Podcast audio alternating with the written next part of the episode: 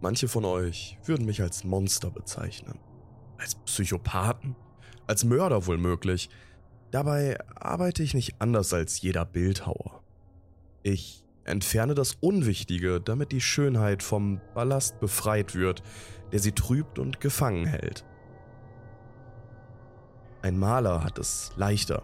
Er kann bei Null anfangen, kann einfach erschaffen, ohne sich mit dem zu beschäftigen, das bereits vorgegeben ist. Er ist in seiner Schöpfung völlig frei. Ich dagegen habe es nicht so einfach. Ich muss mit dem Material beginnen und arbeiten, welches mir zur Verfügung steht. Aber das ist schon in Ordnung.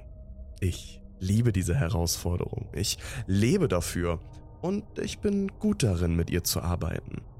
Mein Auge erkennt sofort, welche Elemente abgeschlagen und herausgelöst werden müssen, um die verborgene Schönheit zu befreien.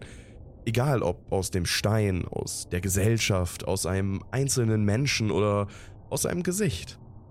Im Grunde macht es kaum einen Unterschied. Nehmen wir zum Beispiel diesen Mann hier. Er hat ein wunderschönes Gesicht, feine Wangenknochen, ein makelloses Äußeres. Aber seine Zunge kann nicht aufhören, Lügen zu verbreiten und andere niederzumachen und zu beleidigen. Dadurch entstellt er nicht nur sich selbst, er zerstört auch die Schönheit in anderen. Ihr sonniges Lächeln, ihre Lebensfreude, ihre Schaffenskraft, seine Zunge ist das Gegenteil von Schönheit. Sie stört das Gesamtbild. Und deshalb muss sie entfernt werden. Ohne unnötige Qualen versteht sich, mit einem sauberen, glatten und ästhetischen Schnitt. Dann kann er gehen. Natürlich wird er mich anzeigen wollen und mir die Polizei hinterher schicken oder selbst Rache nehmen wollen, aber das haben schon viele versucht. Gewieftere als er und mit mehr Verbündeten und Geldmitteln wollten mich töten oder einsperren lassen. Manche wollten mich sogar foltern, so wie ich sie angeblich gefoltert hätte. So eine Verleumdung. Dabei versuche ich doch stets, all die hässlichen Schmerzen zu minimieren. Geschafft hat es keiner. Am Ende wird dieser Mann aufgeben und einfach weiterleben. Und die Welt kann sich weiter an seiner äußeren Schönheit erfreuen. Natürlich könnten auch seine Hände Lügen verbreiten, das ist mir durchaus bewusst. Aber sie sind so schön und glatt, ich würde sie ihm ungern abschneiden. Ich werde mich erst darum kümmern, wenn er sich erneut mit Lügen und Anfeindungen versündigt.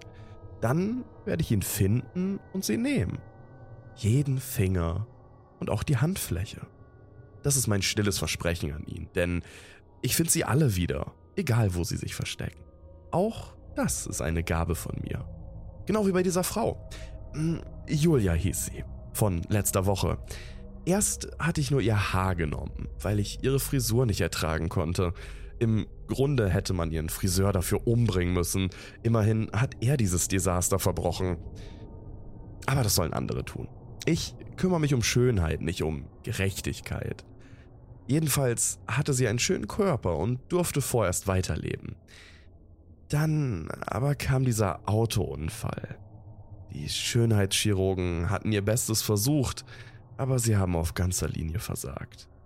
Julia war nicht länger eine Zier für ihre Umwelt. Nicht nur die hässlichen Narben und das verbrannte Fleisch störten mich, auch ihr Selbstmitleid und ihre abnehmende Lebensfreude. Sie hatte all ihren Tatendrang verloren.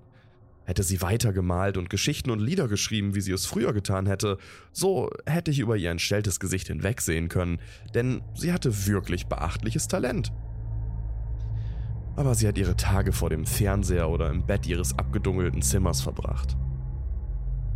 Und so habe ich sie eines Nachts besucht und sie mit ihrem tränennassen Kissen erstickt.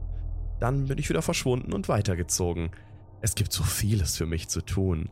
Diese Welt ist voller Potenzial, aber auch voller Hässlichkeit. Um nicht noch ein Burnout zu bekommen, habe ich vorerst einen Kompromiss mit mir selbst geschlossen.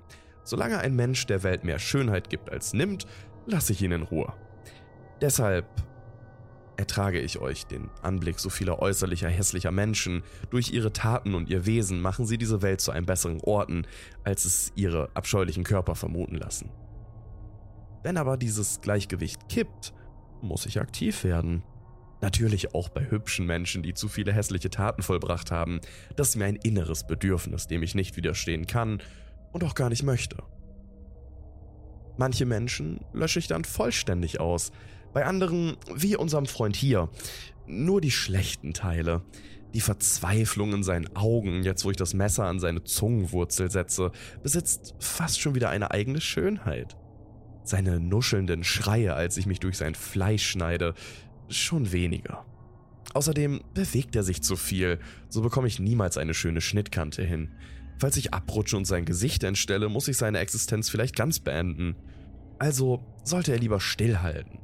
Schon in seinem eigenen Interesse. Genau das sage ich ihm auch.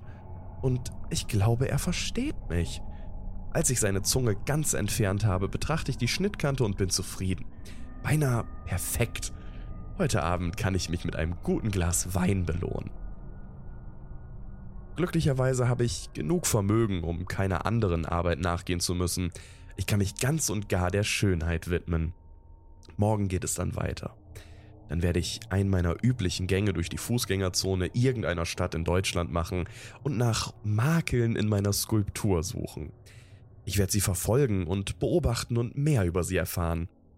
Auch dazu habe ich die Mittel. Du fragst dich jetzt vielleicht, wer ich bin, dass ich einfach so über Leben und Tod entscheide. Du wirst einwenden, dass Schönheit im Auge des Betrachters liegt und damit hast du recht. Aber ich bin dieser Betrachter. Und ich muss nur entscheiden, was für mich schön ist, so wie jeder von uns. Dir steht es frei, deinen Idealen zu folgen, deiner Vision.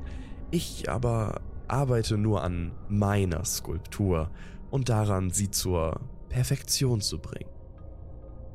Ich danke dir trotzdem, dass du meinen Ausführungen zugehört hast.